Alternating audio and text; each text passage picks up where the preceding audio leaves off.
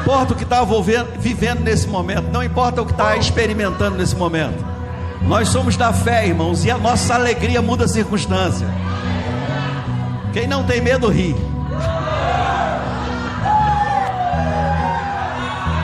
O medo quer roubar a sua alegria. O medo quer tirar o sorriso do seu rosto. Mas nós temos recebido o espírito de poder e de moderação. Aleluia. Glória a Deus. Dá um sorriso de crente corajoso para a pessoa que está do seu lado. Pode se assentar. Aleluia. Glória a Deus. Obrigado, gente. Preciso só do teclado por enquanto. Glória a Deus. Que bom que você veio, que bom que você escolheu estar congregado. Estar congregado é ser obediente ao que a palavra diz. Não deixei de vos, de vos congregar, como alguns já se acostumaram a fazer. Que bom que a gente pode transmitir esse culto pela internet, mas o propósito da transmissão desse culto é alcançar pessoas que de fato não podem estar congregados com a gente. Não é para que a pessoa se acomode e deixe de ir para a igreja, amém? Aleluia. Glória a Deus. Glória a Deus. Eu quero falar com você sobre algum, algumas coisas que eu considero importantes para esse tempo e eu penso que é a vontade do Espírito mesmo que a gente medite nessas coisas. Uma das coisas que eu estava pensando esses dias, e a gente teve uma experiência tremenda junto com o apóstolo Marcelo Carvalho, que esteve ministrando aqui na quinta-feira, e se você não pôde vir, está gravado lá no nosso canal do YouTube, você pode assistir depois. Foi tremendo, irmãos, foi tremendo a parte da ministração da palavra dele, mas tremendo também o tempo que a gente teve comunhão, de coisas que ele compartilhou, e de fato eu tenho meditado nessas coisas e tenho percebido mesmo que esse é um tempo, irmãos, onde a gente precisa de fato ser relevante como igreja. E para que sejamos relevantes como igreja, a gente tem que de fato viver naquilo que a palavra diz a nosso respeito, desfrutar daquilo que a palavra diz que nos pertence. E nós já nascemos prósperos no reino de Deus. Talvez você pense naturalmente que porque você está experimentando ou passando por uma situação financeira difícil nesse momento, algum desafio, seja lá qual for, que você não é próspero, mas você precisa entender que você não é aquilo que você está experimentando no momento. Você é o que a palavra diz a seu respeito.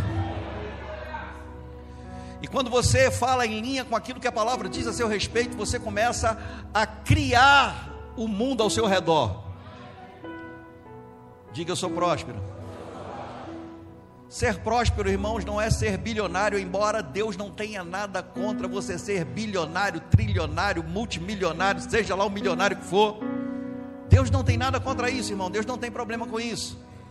Quando a Bíblia fala que o amor ao dinheiro é a raiz de todos os males, tem muita gente quebrada, lisa, sem dinheiro, que ama o dinheiro. O problema não é ter muito dinheiro. O problema é, mesmo que seja pouco dinheiro, o dinheiro ter você. Porque o dinheiro é um mau senhor, mas é um bom servo. E se tem alguém, irmãos, com generosidade para ter muito dinheiro, é o crente. Porque o crente tem a vida de Deus, irmãos, e Deus é generoso. Deus é liberal, abençoador. Deus tem prazer em dar e ninguém supera Deus no dar. Amém. E a gente tem Ele por dentro. Eu vou dizer para você: a vontade de Deus é que você prospere mais e mais. E quando eu digo isso, que você prospere mais e mais, eu estou dizendo que você seja mais e mais generoso. Porque o propósito da prosperidade é essa, irmão. O propósito da prosperidade não é ostentação, é generosidade. Quanto mais próspero, mais generoso. Quanto mais chega para você, mais é liberado de você para outras pessoas. Quanto mais chega para você, mais flui da sua vida para abençoar outras pessoas, projetos do reino de Deus. Amém. Deus pode confiar em você, porque Ele sabe e conhece o seu coração, sabe que o seu coração é um coração novo. Você nasceu de novo, agora você tem o coração de Deus em você. Aleluia. Bíblia diz lá em 1 João, no capítulo 5, versículo 19, primeira carta de João 5,19, diz assim: Sabemos que somos de Deus, diga eu sou de Deus. Irmãos, a gente precisa saber disso, isso precisa ficar claro para a gente, a gente deve considerar isso. Em cada situação, em cada desafio, você precisa se lembrar que você é de Deus. Isso quer dizer que você pertence a alguém, que alguém é seu dono. A Bíblia diz que nós somos propriedade exclusiva de Deus. Quando o diabo se levanta contra você, ele sabe a quem você pertence. Você não está solto, jogado sozinho.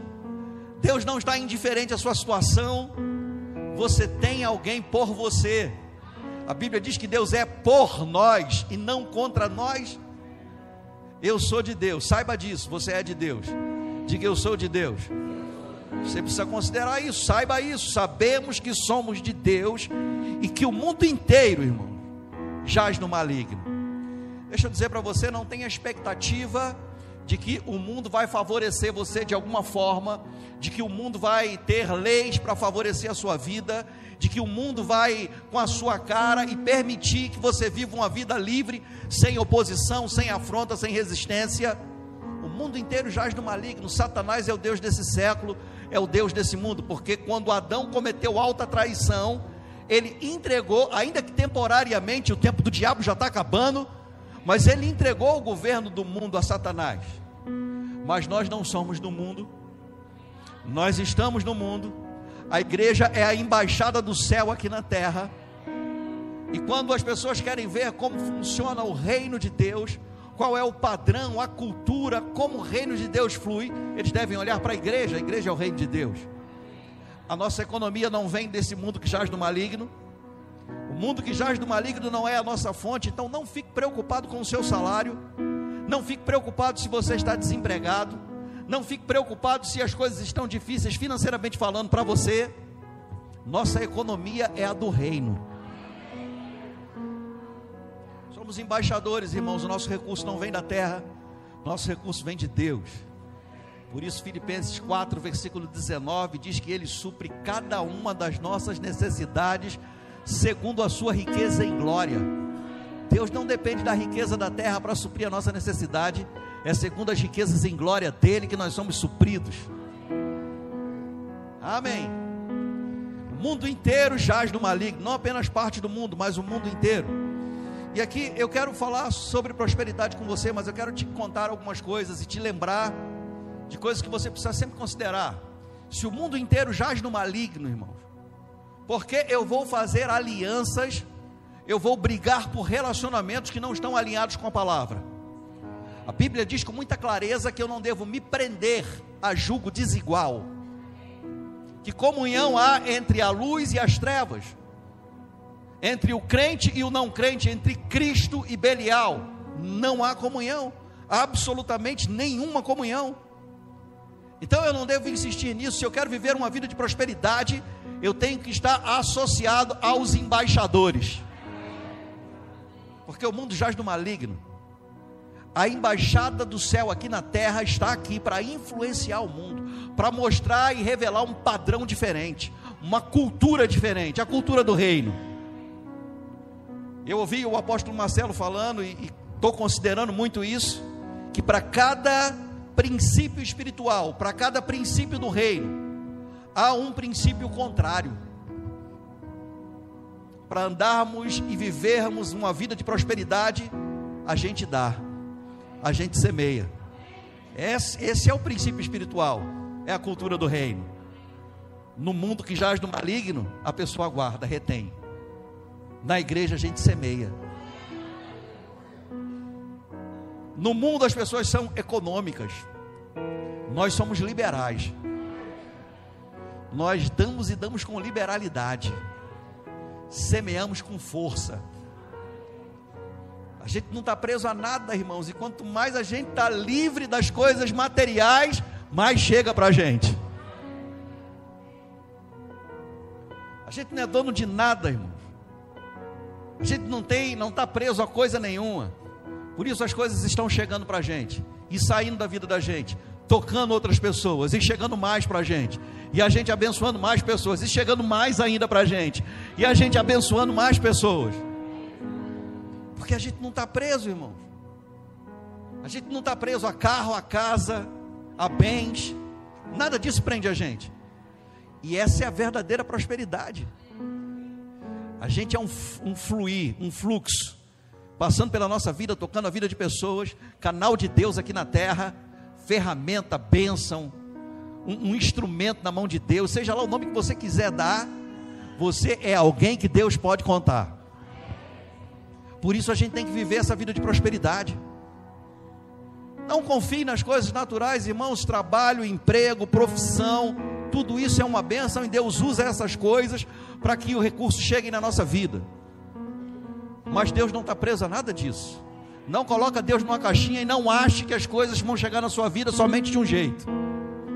Deus pode, quer e deseja surpreender você.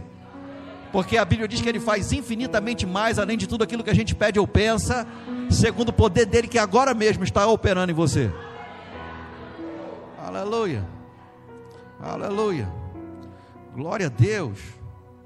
Em Provérbios no capítulo 11, Provérbios 11, 28. Aleluia. Provérbios 11, 28 diz assim: Quem confia nas suas riquezas cairá, mas os justos, diga, está falando comigo, reverdecerão como a folhagem.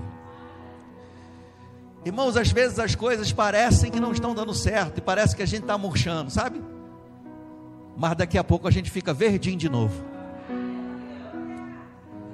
É o que Paulo chama, inspirado pelo Espírito Santo, de leve e momentânea tribulação. Não é tão pesado como a gente pensa, nem vai demorar tanto tempo como a gente imagina. Vai passar, irmão.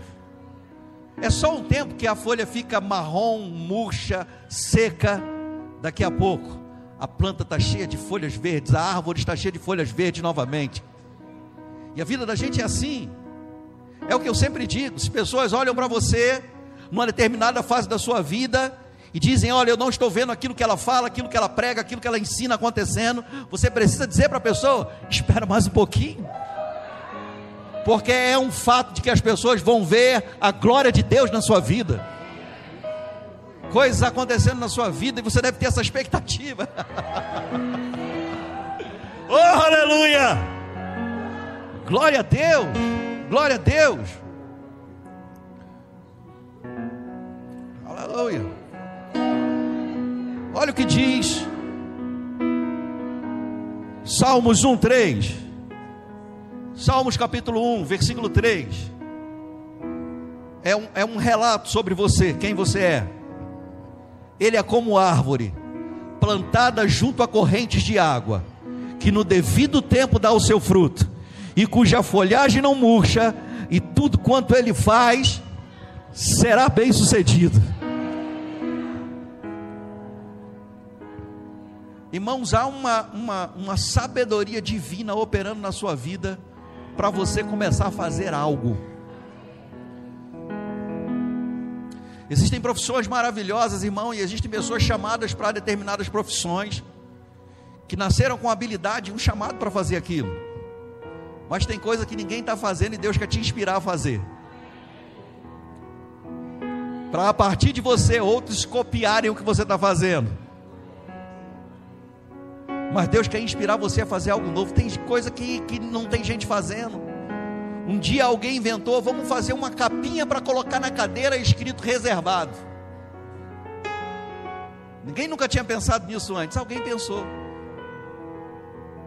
Ninguém nunca tinha pensado em colocar umas presilhas nas cadeiras para elas ficarem juntinhas e alinhadas. Mas alguém um dia pensou, criou, patenteou e depois vendeu a sua criação. Deus quer enriquecer você.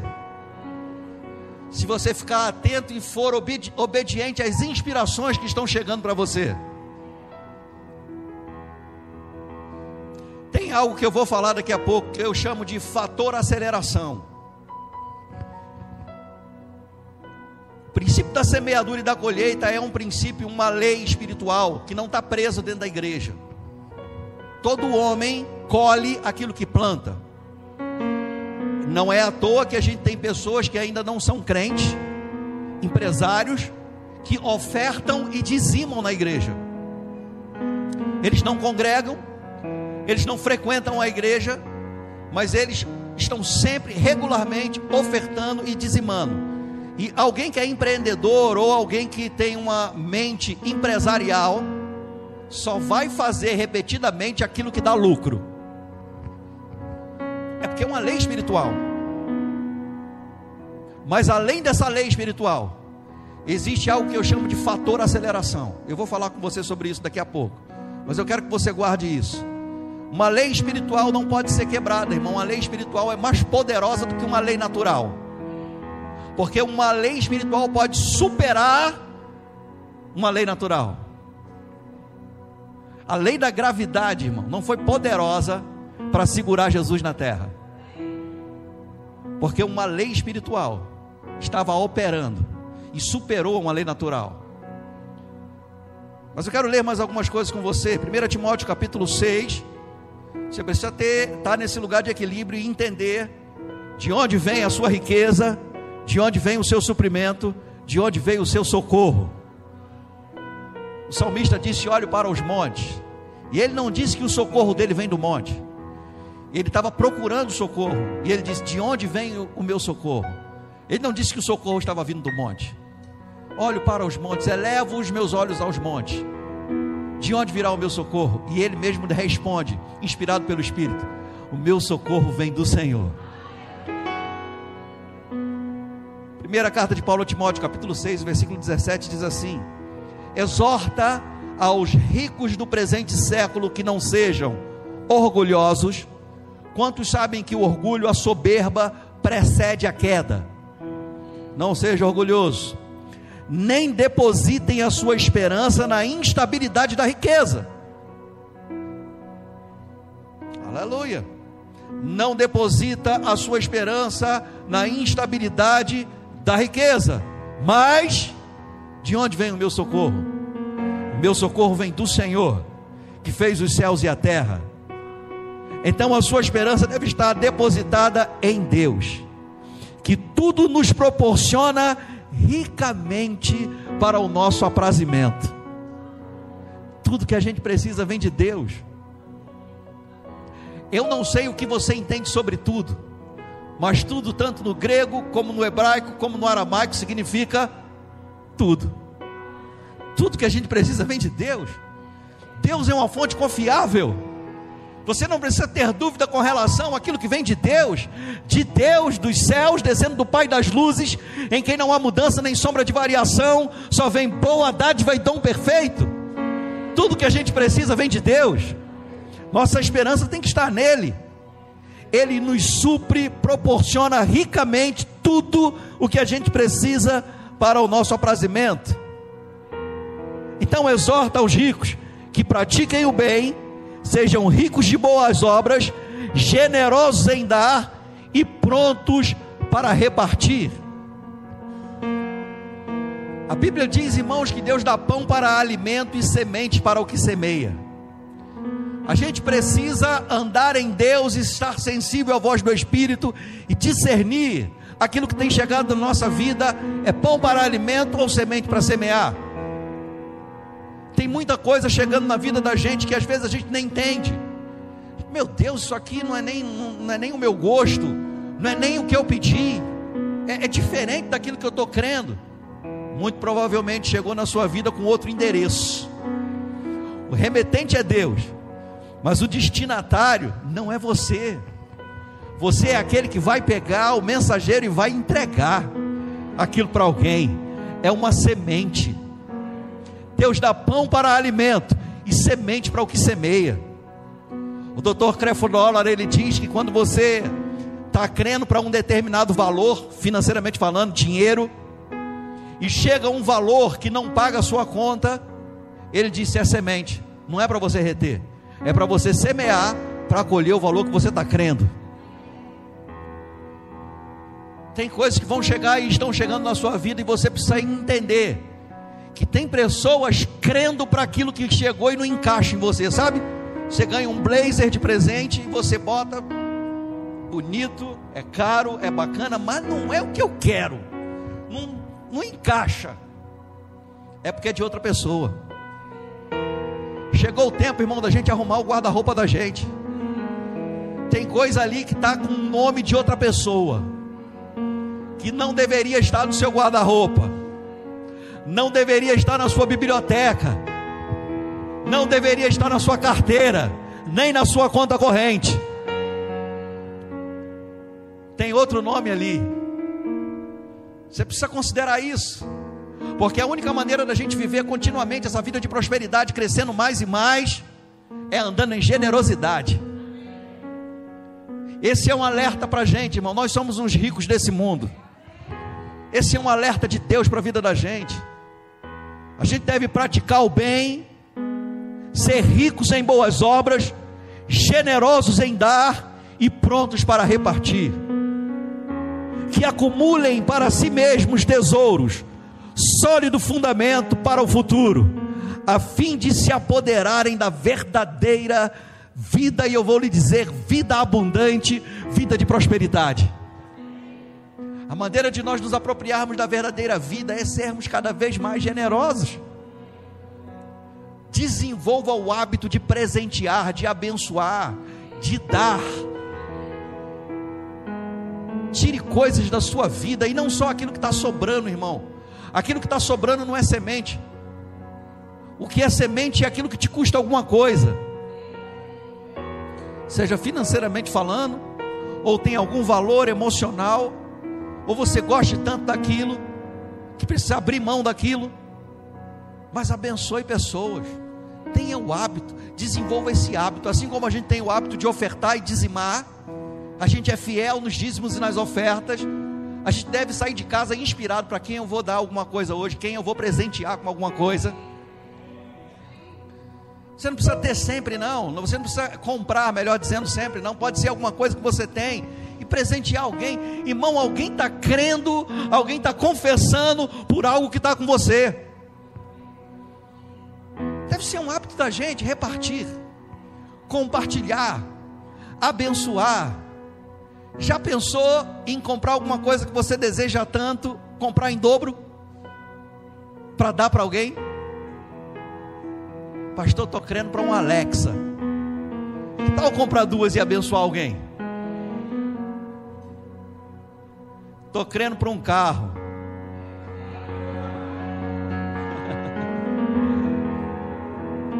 Estou dizendo que você tem que comprar dois carros, mas você já pensou em encher o tanque de alguém enquanto você ainda não tem um carro? Em dar dois pneus? Alguma coisa, irmão. Um negócio para colocar cheirinho no carro, que seja. Mas para abençoar. A gente só quer a carona. A gente tem que abençoar, irmãos. Seja um abençoador cinco reais e pouco aquela árvorezinha com, com a bandeira dos Estados Unidos lá. Que negócio cheiroso para pendurar no carro. Dá para o seu irmão. É uma semente, você está crendo para um carro? Vai chegar para você. A fé tem obras correspondentes, então nós cremos com o coração, porque a fé veio pelo ouvir e ouvir da palavra de Deus. A gente fala o que a gente está crendo, mas a gente age à altura. Aleluia. Aleluia. Diga eu sou rico. Provérbios capítulo, 6, capítulo 10, abra lá, Provérbios 10, 6. Você está comigo? Aleluia. Vê se tem alguém virando o olho aí perto de você, que parece até que está pegando santo.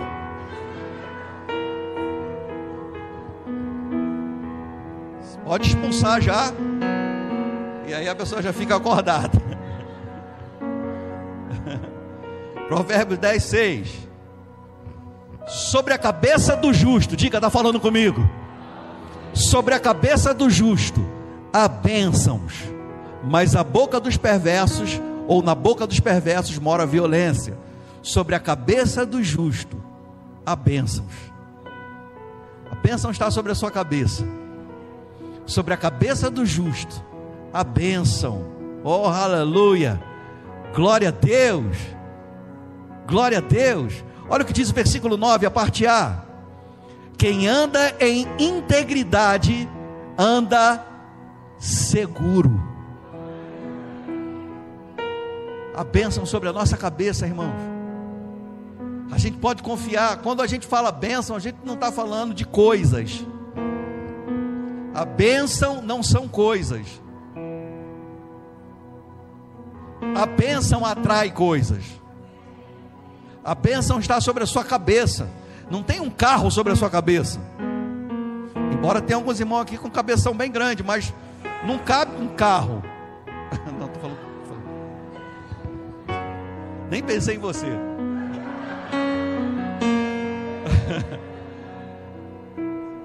Não tem uma casa sobre a sua cabeça, um, carro, um, uma televisão, mas tem a bênção. A bênção atrai coisas, irmãos.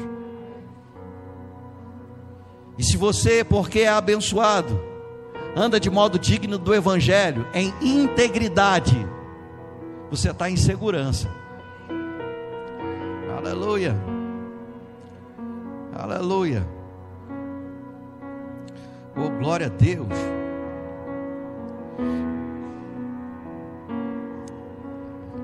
Olha o que diz o versículo 22 do capítulo 6 de Provérbios. A bênção do Senhor enriquece, e com ele, com ela, ele não traz desgosto. A bênção que está sobre a sua cabeça ela enriquece. O que faz você enriquecer? A bênção sobre a sua cabeça, porque você é justo. Deixa eu te mostrar uma passagem bem conhecida nossa aqui. Gênesis, capítulo 26, abra lá para você acompanhar comigo, a partir do versículo 12.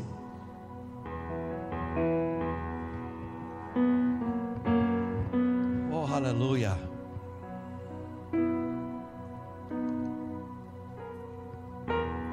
Gênesis 26, a partir do versículo 12, quem achou, diga: Minhas contas estão pagas. Diz assim: Semeou Isaac naquela terra e, no mesmo ano, diga no mesmo ano. Quantos sabem que a gente está no ano de 2022? Diga esse ano. No mesmo ano, recolheu cento, cento por um, porque o Senhor o abençoava. Oh, aleluia. Sabe, irmãos, eu sei que você conhece o princípio da semeadura e da colheita. A gente, inclusive, já semeou essa noite. O tempo da semeadura não acabou naquele intervalo em que o baiano falou sobre semeadura e colheita. Nossa vida é uma vida de semeadura e de colheita. Todo ser humano, como eu disse, não precisa ser evangélico, não precisa ser crente, não precisa ser cristão, é uma lei espiritual. Tudo aquilo que o homem semear, isso também ele fará. Aquilo que você planta, você colhe. A semente a gente escolhe o momento, o tipo, a quantidade, mas a colheita é inevitável, irmão. Não dá para negociar a colheita. Você resolve as coisas no tempo da semeadura. Não tem como fugir da colheita, como eu já ouvi alguém dizer. A colheita vai te pegar. Mas olha que coisa interessante. Existe esse princípio, essa lei espiritual que funciona para tudo Gálatas capítulo 6, versículo 7 diz: Aquele que semeia no Espírito, do Espírito, colherá vida eterna, zoe, qualidade de vida de Deus.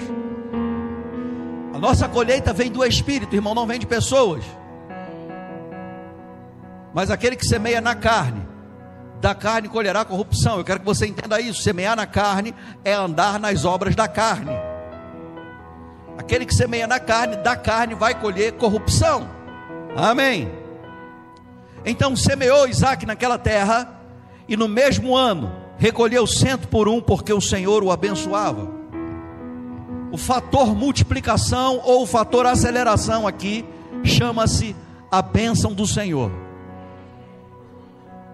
O princípio, a lei espiritual é para todo ser humano, mas o que faz a gente diferenciado é que a bênção do Senhor está sobre a nossa cabeça. Esse é um fator de aceleração, de multiplicação. Isaac semeou como todo mundo semeava, e ele colheu como todo mundo colhe, mas a bênção do Senhor estava sobre a vida dele. Semeou Isaac naquela terra e, e no mesmo ano recolheu cento por um, porque o Senhor o abençoava. Oh, aleluia! Enriqueceu-se o homem prosperou, ficou riquíssimo, possuía ovelhas e bois e grande número de servos, de maneira que os filisteus tinham inveja. Está preparado para pessoas terem inveja de você? Você vai saber lidar com isso? A gente anda no fruto do Espírito, irmão. Inveja é obra da carne. Pessoas podem ter inveja da gente, mas a gente não retribui com a mesma moeda, porque a gente anda no Espírito, no fruto do Espírito, a gente anda em amor. Quando alguém tiver com inveja de você, dê um presente para ela. Mas fica pronto para nem todo mundo gostar daquilo que está acontecendo na sua vida. Não mude sua postura, não saia da sua posição só porque alguém está rejeitando você, só porque alguém vai parar de falar com você. O nome disso é inveja, irmão. Inveja vai levar pessoas a criticarem você, a tentarem difamar você, tentar denegrir a sua imagem. Isso não é preconceito, essa palavra não. Amém. Pessoas vão tentar de alguma forma desqualificar você, porque não podem falar a verdade se querem te queimar vão falar alguma mentira com relação, você está vendo aí, estava em negociação, isso é corrupção, isso é propina, fez alguma parada ilícita e por isso está com dinheiro. Mas você fica firme andando no Senhor.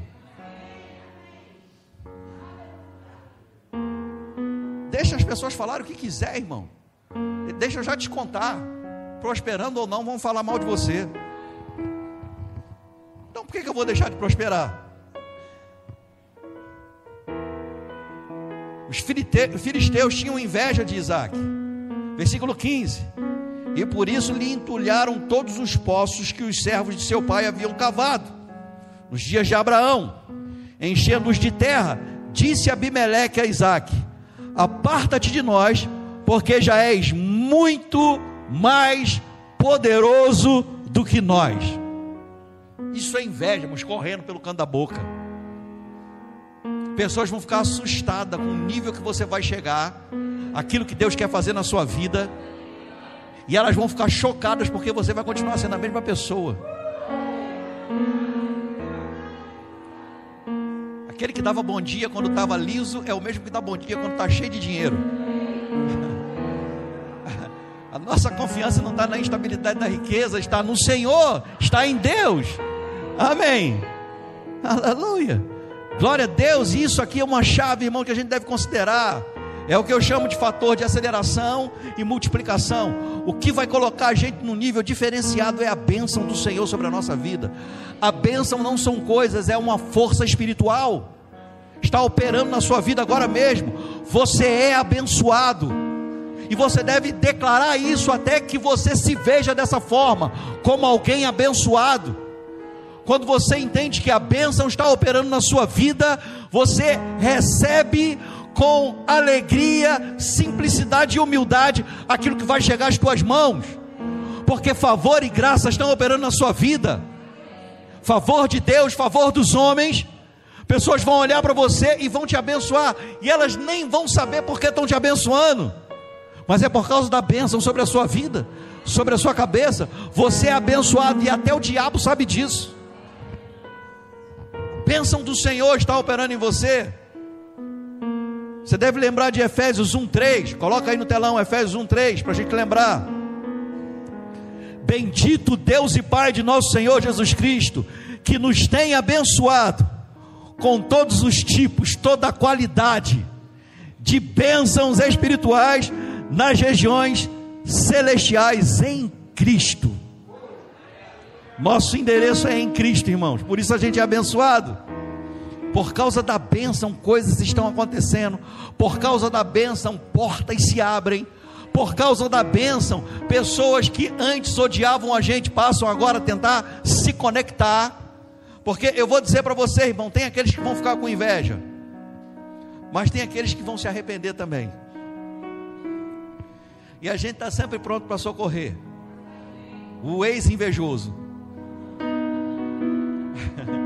o ex-carnal, quando procura a gente. A gente está sempre pronto para estender a mão, porque a gente não muda, irmão. A atitude das pessoas, seja ela positiva ou não, não vai mudar quem nós somos. Alguém me fez um contato comigo e, e disse: Ah, eu estava querendo muito ir à igreja. Essa pessoa fez algumas coisas e ela disse: Eu estava querendo ir à igreja. Eu disse: A igreja está no mesmo lugar, mas eu vou ser bem recebido se eu for. Se eu continuo sendo a mesma pessoa, não mudei. Se eu te recebi bem lá atrás, por que eu vou te receber mal agora? E o que a pessoa fez de errado, ela tem que tratar com Deus, irmão. A gente continua sendo a mesma pessoa. A gente não vai mudar, irmão. Pessoas mudam. Um dia te amam, um dia te odeiam. Um dia juram fidelidade, no outro dia traem. Mas a gente não vai cometer os mesmos erros. A gente continua na mesma posição. Amém.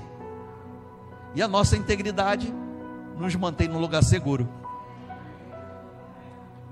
A gente quer continuar andando em segurança, irmão. Se manter na mesma posição é um lugar de segurança. Você continua guardado pelo Senhor em segurança. Dias maus chegam, as coisas mudam, circunstâncias mudam, mas a fonte não muda a fonte continua sendo a mesma, Ele continua sendo nosso socorro em tempo de tribulação. A gente pode ficar tranquilo, irmão, se Deus interviu, se Deus supriu no momento, vai fazer de novo, mais uma vez. Fica tranquilo, porque a gente pensa, às vezes a gente vem na cabeça da gente, meu Deus, e agora deu tudo errado? Não, irmão, não deu tudo errado, é só uma leve momentânea tribulação. Fica tranquilo, vai se reverter. Ah, porque a vida do justo é um dia no monte, outro dia no vale. Que vale nada, irmão. A gente está no mundo que no mundo inteiro jaz do maligno, então a gente tem oposição. A gente está nadando contra a correnteza porque a gente decidiu andar e viver na cultura do reino. É diferente. Na verdade, irmão, você é o ser humano original.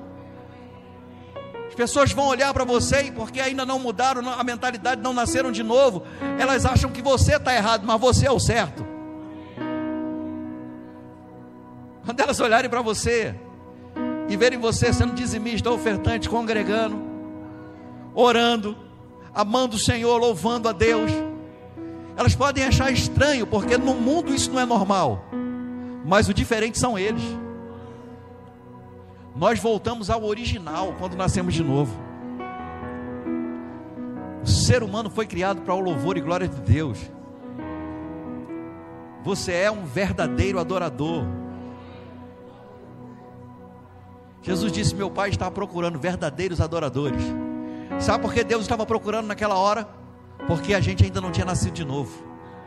Quando nascemos de novo, Deus encontrou verdadeiros adoradores que adoram a Deus em espírito e em verdade. Não é no monte, não é no templo, é em qualquer lugar, irmão, Deus está em nós. E nós temos essa nova natureza, a natureza de um adorador. Não estou falando de música, estou falando de adoração. Adoração não é música, é estilo de vida. Bendito Deus e Pai de nosso Senhor Jesus Cristo. Sabe quando você considera que você é abençoado, diga eu sou abençoado. Isso sempre vai quando você considera, vai liberar do seu coração para sua boca uma expressão de louvor, adoração e gratidão. Bendito Deus e Pai de nosso Senhor Jesus Cristo, que nos tem abençoado. Você nunca diz somente eu sou abençoado. Você reconhece quem te abençoou. Você reconhece o abençoador. Se eu sou abençoado é porque alguém me abençoou. Se eu alcancei algum nível foi porque alguém me ajudou a chegar lá. Alguém me deu instrução, alguém me ensinou. Alguém falou para mim como chegar. Eu não nasci no topo. Você não nasceu no topo. Você aprendeu como chegar ou alguém te colocou lá. Alguém fez essa escada para que eu subisse até aqui. Mas se não tiver escada e a gente pulou e chegou aqui em cima, alguém fez isso aqui para a gente estar tá aqui em cima. A gente nunca vai chegar sozinho onde Deus quer que a gente chegue, irmão. Por isso que vale a pena, como a Bíblia diz, nós suportarmos uns aos outros em amor. Suportar não é aturar, é dar suporte. Dar suporte para alguém que precisa. Chegar em algum lugar que sozinho não vai conseguir chegar, é semente, é semeadura. Você quer ser promovido? Quer alcançar lugares mais altos, ajude pessoas a chegarem primeiro que você. Investe, irmão. Quer fazer uma faculdade, está crendo, Está com a expectativa gerando, meu Deus, ano que vem eu vou fazer uma faculdade. Procura algum irmão da igreja que está na universidade, que está na faculdade particular e paga uma mensalidade. Pergunta aquela pessoa qual livro que você precisa e que você não tem ainda. Paga uma parcela do rema para alguém que está fazendo rema. Você está semeando, irmão. Sabe, a gente precisa começar a, a, a mudar a mentalidade, a virar a chave e parar de vir para a igreja só para receber. E começar a dar, a abençoar. Porque a gente é crente. Jesus disse: Mais bem-aventurada coisa é dar do que receber. Por que Jesus disse isso? Porque ele mesmo dizia: Dai e ser-vos-á dado. Boa medida, recalcada, sacudida e transbordante. Quando você dá, você está plantando semente. E você dá porque você recebeu. Então você alimenta o fluxo. Essa é a vontade de Deus para a vida da gente. A gente de vez em quando, irmãos, quando a gente tem uma direção de Deus, a gente faz o que a gente chama de culto do dar. A gente mudou o nome, né? Parece que o pessoal da, da, do marketing aqui da igreja falou que esse nome não estava bem legal. Qual é o nome mesmo? Gift Day, né? Aí ficou mais americanizado. Verbo da vida church. Gift Day. Que é simplesmente vir à igreja com alguma coisa para presentear alguém. Eu sei que tem alguns irmãos que têm trauma de amigo oculto que ganharam várias vezes vareta, jogo de vareta, copinho de cueca, calçadão de Copacabana. Eu sei disso, eu sei que tem uns traumas. Mas esse culto do dar é diferente, o gift day é diferente, a gente vem para dar. Então você não fica frustrado se você não receber, porque você não veio para receber, você veio para dar. Mas sabe, irmão, deixa eu dizer para você: cada culto nosso deve ser gift day. Cada culto nosso deve ser um culto do dar. Você deve vir para dar, abençoar pessoas, irmão. Quer que o seu guarda-roupa se encha novamente, esvazie ele. Dá espaço para chegar coisa nova lá na sua casa. Tem alguma coisa que você tem que você quer, você pode dar para alguém, irmão? Eu estou falando na, dentro desse contexto de igreja local. A Bíblia diz que nós devemos socorrer primeiro os domésticos da fé mas você pode fazer isso em qualquer lugar, irmão. No seu trabalho, na sua família.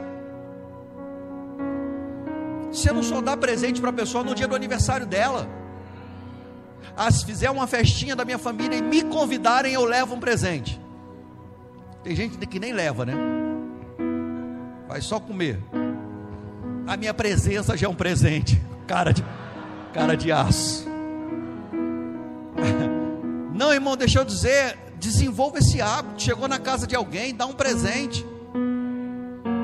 Você já viu aquele. Eu, eu tenho uns namorados aqui, mas você já viu o namorado quando vai conhecer a sogra? Leva presente para a sogra, ó.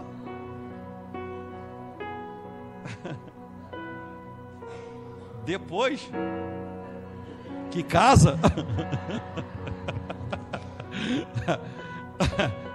dá presente, irmão. Que coisa boa dar presente.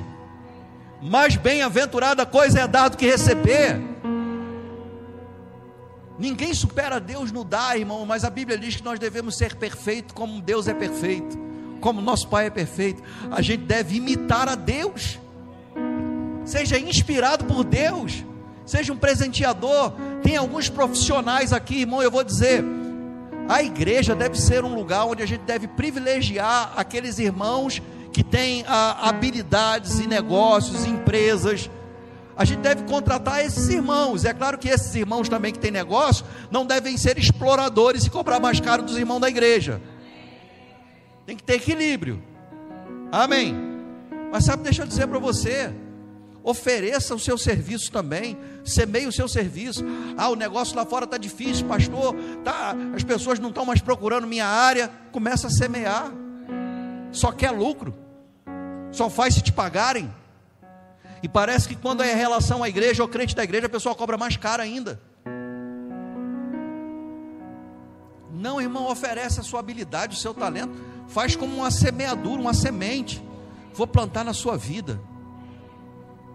Agora, se aquele irmão chegar perto de você e começar a fazer aquelas orações, insinuando: Ó oh, Senhor, Se tivesse alguém aqui que trabalhasse com, com, com elétrica, com hidráulica, o Senhor tocasse no meu coração do lado do baiano fazendo essa oração.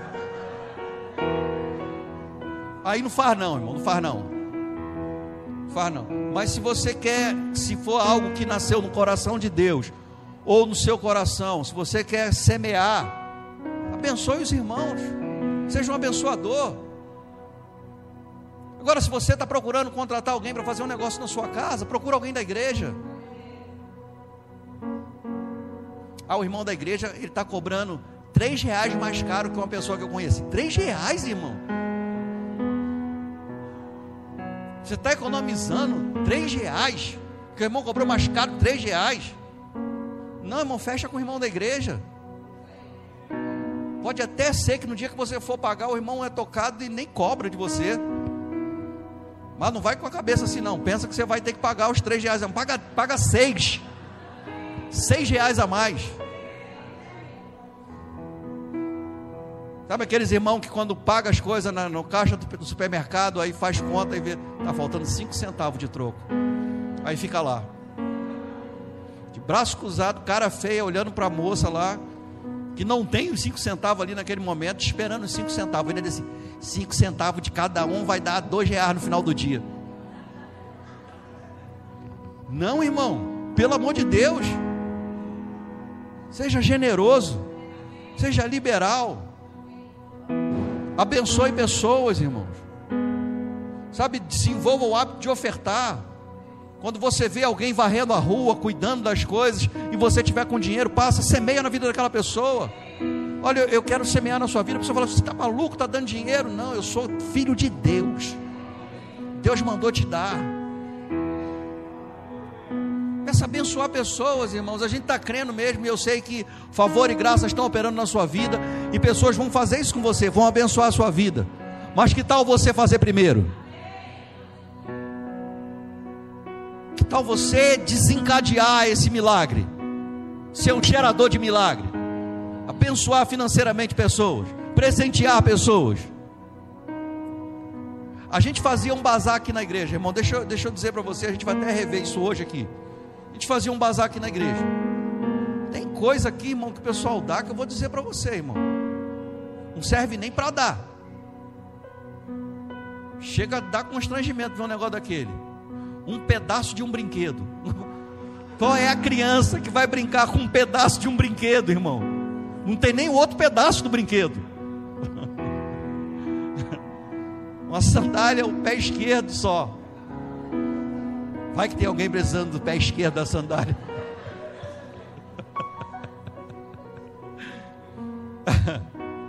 Camisa de político, que nem né, tá, até morreu já. Não, irmão, pelo amor de Deus, pra, nem para pano de chão serve. Irmão, quando sabe que pano de chão se vende? Roupa velha não é para fazer pano de chão, irmão. Roupa velha é para jogar fora. Se, se não serve para você, não vai servir para o irmão que está precisando. Compra uma roupa nova e dá para ele. E também não serve de pano de chão, irmão. Para com esse negócio de aproveitar. Não tem que aproveitar. Aí chega lá, tem uma bolsa de camisa, de um monte de coisa velha, de pano de chão. De... Pelo amor de Deus, irmão, a gente é crente, a gente vive excelência, cultura do reino. Imagina você chegar no céu e achar umas roupas de anjo jogadas no chão. Os anjos pararam de usar umas roupinhas lá na entrada do chão do anjo que, que, que dos anjos caídos, que foram os anjos caídos deixaram o guarda-roupa cheio lá no céu, porque não vai usar mais. Aí Jesus aproveitou a roupa dos anjos caídos para fazer pano de chão. Que conversa, irmão.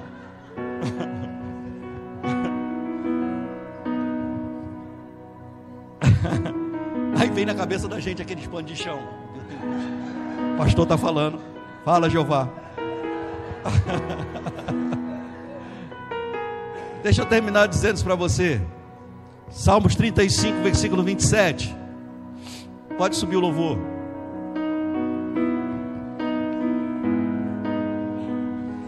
Salmos 35, versículo 27, diz assim: Cantem de júbilo e se alegrem. Irmão, deixa eu dizer para você: cantar e se alegrar vem antes da manifestação.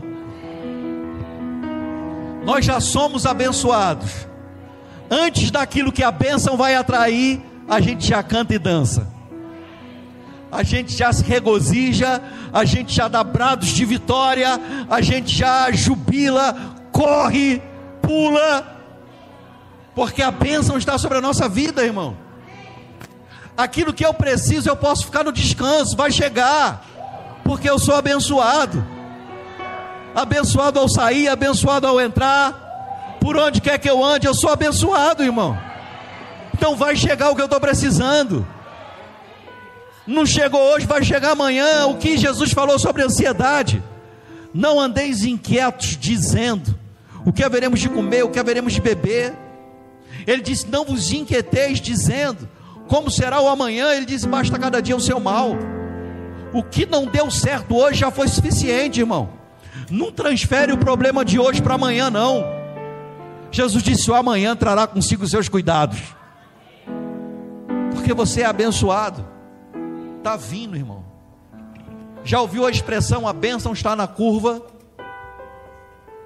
Você está andando na rua, você não sabe o que, que vem, porque não dá para ver, porque está na curva. Mas quando você está chegando, você encontra com a benção. Tem gente que desiste antes porque não está vendo, mas nós somos da fé. A bênção sobre a nossa cabeça está atraindo, irmão. O céu está se movendo porque você é abençoado. A gente tem a inabilidade de só considerar quando a coisa não deu certo de falar sobre as experiências ruins, de lembrar o assalto que a gente sofreu há 10 anos atrás. Mas foram 10 anos guardados pelo Senhor. 10 anos de livramento. 10 anos que o ônibus que você pegou, a van que você pegou, não foi assaltada por sua causa. Porque tinha um abençoado lá dentro. Um justo lá dentro gente só vai lembrando das coisas ruins. Ah, eu fiquei doente, passei tanta dificuldade, tive problema, casamento, e não sei o que, e fulano, e a igreja, e o pastor, e o líder. Fala das coisas boas, como a gente cresceu, como a gente avançou, como a gente está melhorando. Estava pensando, irmão, lembrando esses dias lá, sozinho, lá pensando, meu Deus, a gente já foi tão pobrezinho. A gente passamos, teve um desafio, irmão. Passamos uma dificuldade, passamos dificuldade, irmão. E hoje a gente fica olhando a vida da gente está bem melhor.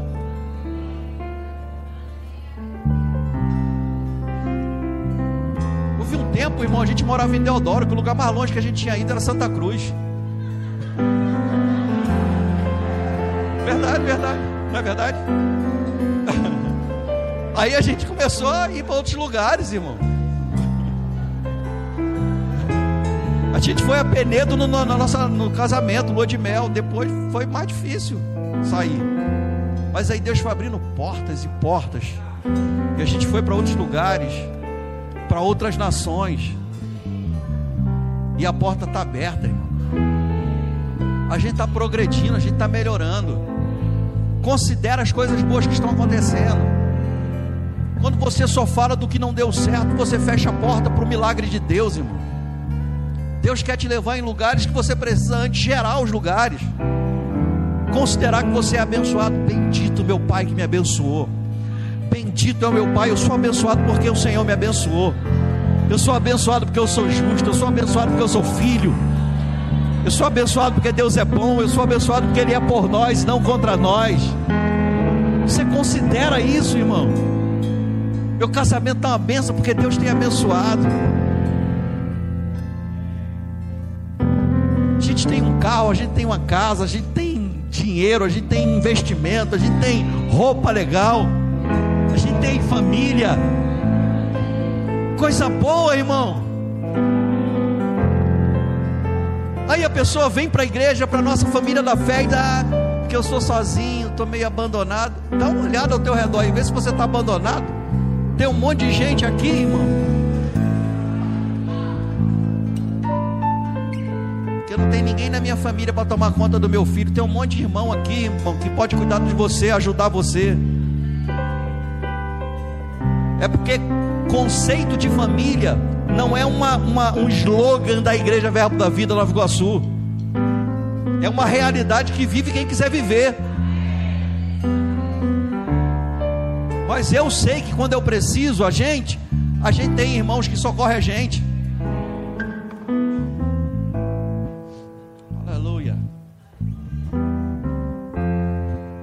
Deus. Fica de pé, por favor. Aleluia. Diga eu sou abençoado. A bênção do Senhor, irmão, sobre a sua cabeça vai abrir portas amanhã para você. Ser abençoado, irmão. O que um abençoado espera do dia a dia? Que o abençoador atraia coisas boas para você. Aleluia. Diga eu sou abençoado. Fala para a pessoa perto de você, umas duas ou três aí, você é abençoado.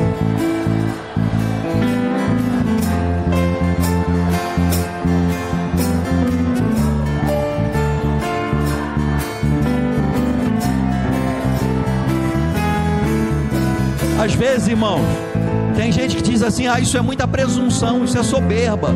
Não, irmão, isso é humildade. Porque mesmo que você não se sinta abençoado, você concorda com a palavra. Isso é se submeter debaixo da poderosa mão de Deus, para que Ele em tempo oportuno exalte você. Eu nem me sinto abençoado, mas se a Bíblia está dizendo que eu sou, então eu sou. Eu não vou discutir com Deus, eu sou abençoado. Então eu vou concordar com ele vou dizer a mesma coisa. Deus disse que eu sou abençoado, eu sou abençoado. Aí a pessoa fala: Ah, mas tem maldição hereditária, tem maldição não sei de quê, maldição não sei de quê. Esquece o negócio de maldição, a Bíblia diz que você é abençoado. Maldição não permanece se você é abençoado. Se você antes era amaldiçoado, quando a bênção chegou, acabou a maldição. Não dá para ser as duas coisas ao mesmo tempo numa mesma fonte não jorra água salgada e água doce. Ou você é amaldiçoado ou você é abençoado. A Bíblia diz que você é abençoado com toda sorte de bênção espiritual nas regiões celestes. Pastor, e maldição hereditária, não quero nem saber dela. A Bíblia diz que eu sou herdeiro de Deus, co-herdeiro com Cristo Jesus. A bênção hereditária sobre a sua vida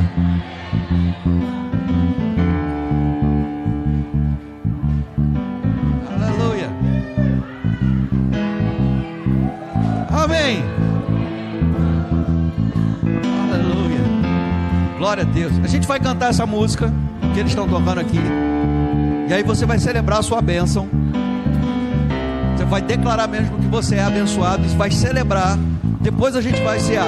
Aí a gente vai cantar de novo essa música.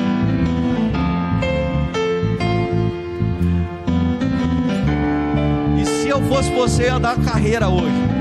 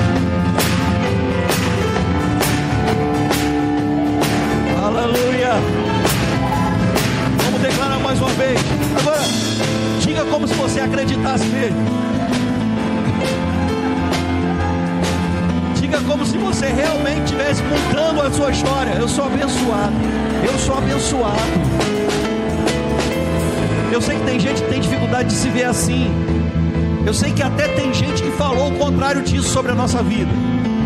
Mas nenhuma palavra sobre ou contra a sua vida pode prosperar a não ser a palavra de Deus. A palavra de Deus, ela não volta para ele vazia, ela prospera. Palavra de pessoas que falaram contra você, mesmo que sejam parentes seu, não pode prosperar. Lembra, nenhuma arma forjada contra você prosperará.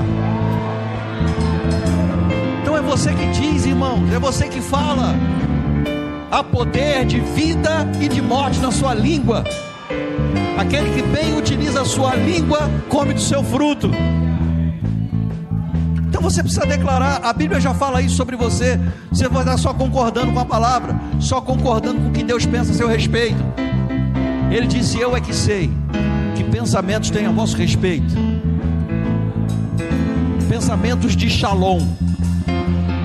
Pensamentos de nada quebrado, tudo completo. Esses são os pensamentos que Deus tem a nosso respeito. Nada quebrado. Nada quebrado. Nada quebrado. Nada faltando. Tudo completo. Amém. Vamos lá mais uma vez.